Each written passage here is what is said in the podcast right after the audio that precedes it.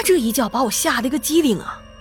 这时候四周特别的安静，而且他旁边也没有人在跟他抢那个娃娃呀。再加上我刚才看到的那个男孩，此时还是站在秋千的旁边，他也没有任何的动作呀。而且那个男孩的目光一直聚焦在那个女人的身上。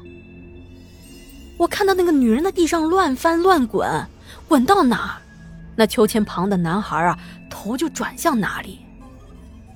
我目瞪口呆的看着女人和空气搏斗，她死死的拽着那个洋娃娃。就好像真的有人在拉他的孩子一样。接着，这洋娃娃从他的手中一松，掉在了地上。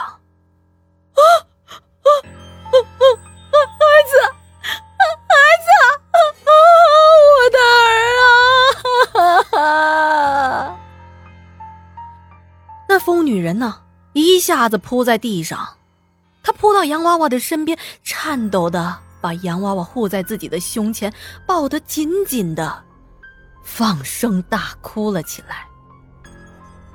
站在门口的我当时都给吓坏了。平时我妈就跟我说：“哎呀，你得离那个疯子远一点儿，就怕他要是突然发起了神经，可能会伤害人的。”这时候，周围的邻居听到女人大喊大哭的动静，大伙儿啊全部都出来了。我妈也从屋里出来，问我是怎么回事。这时候我一看时间，哎呀，糟了，快五点半了，我这下子恐怕是要迟到的，赶紧啊，得先去找我的朋友们。我走之前啊，还特意的看了一眼秋千。这时候，秋千旁边那个小男孩已经不见了，就像他突然出现一样。此时。也忽然的消失了。当天晚上，我回到家里，又和我妈聊起了早上那件事儿。我把我看到的经过告诉了妈妈。我妈说啊，哎，说这个风姐姐其实挺可怜的。她也是早上那会儿啊，听围着的邻居们聊起，说这个风姐姐呀，本来是有一个孩子的。但是在孩子就是两岁多不到三岁那一年啊，他有一天在家里做着饭呢，家里突然的门就被砸开了，来了两个不认识的男人，一下子先是把他砸晕了，接着把他绑了起来，在他的嘴巴绑了布条，头上还套了个塑料袋，接着在他的面前把孩子给抢走了。出事之后啊，还是她丈夫晚上下班回家，才发现了这个事情。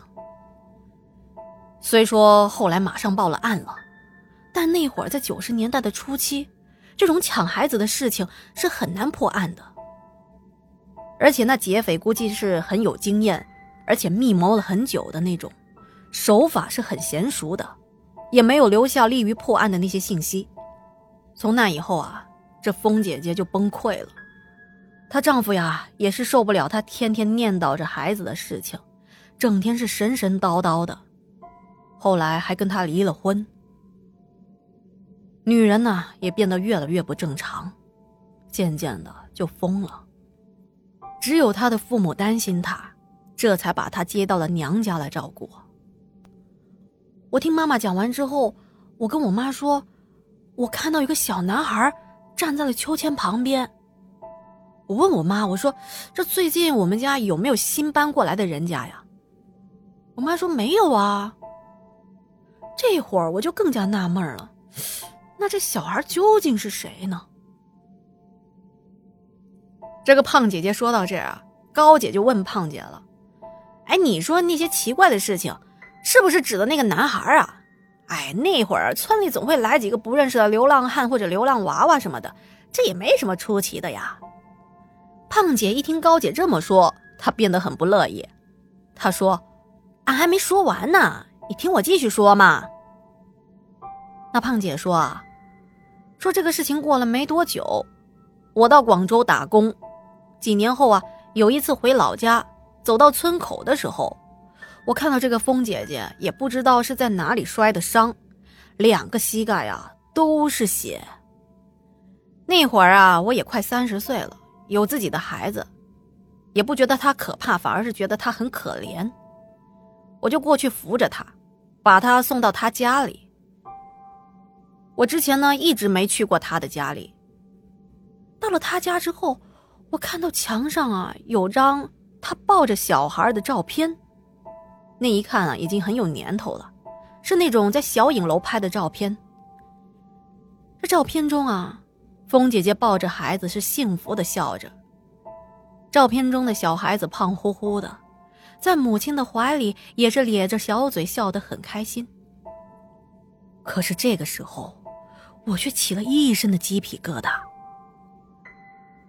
因为我仔细的辨认照片中的那个男孩，正是我之前在秋千架旁边看到的那个小孩子。这风姐姐的父母看到我对着照片发呆，问我是怎么了。啊，叔叔，这个男孩是谁啊？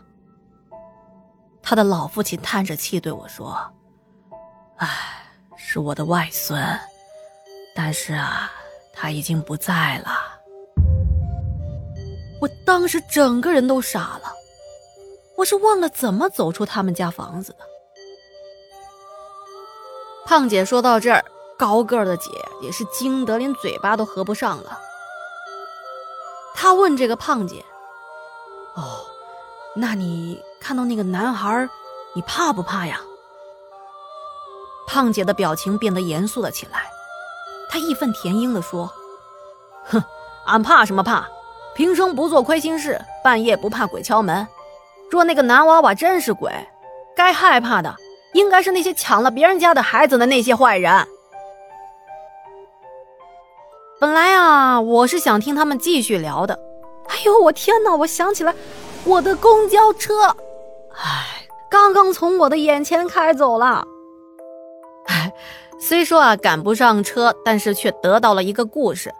公交车错过了，可以再等下一班。但是精彩的故事可是非常难得的哟。嗯，我总觉得收集故事和讲故事变成了生活的一个常态。只要一天不讲故事，这心里头啊就痒痒的。哦，对了，前两天啊在直播间的时候，还和直播间的小伙伴们聊到一个关于吃虫子减肥的事情。哎，您要是有兴趣的话。在节目的下方留言给我，我想看一下有多少朋友想听这个故事呢？如果呼声高的话，那么我们改天呢可以讲一下这个故事哦。听完这个故事呢，如果您有什么想对天下说的话，也欢迎在节目的下方或者是私信告诉天下。嗯，然后如果您要是觉得故事讲的不错呀，还请您呢点击一下在这个页面音频页面的这个右下角有个小爱心，把它点亮。天下在这里，感谢您的捧场。好了，今天的节目啊就到这里了。天下故事，天下说，我们下期节目不见不散。祝您好梦，晚安。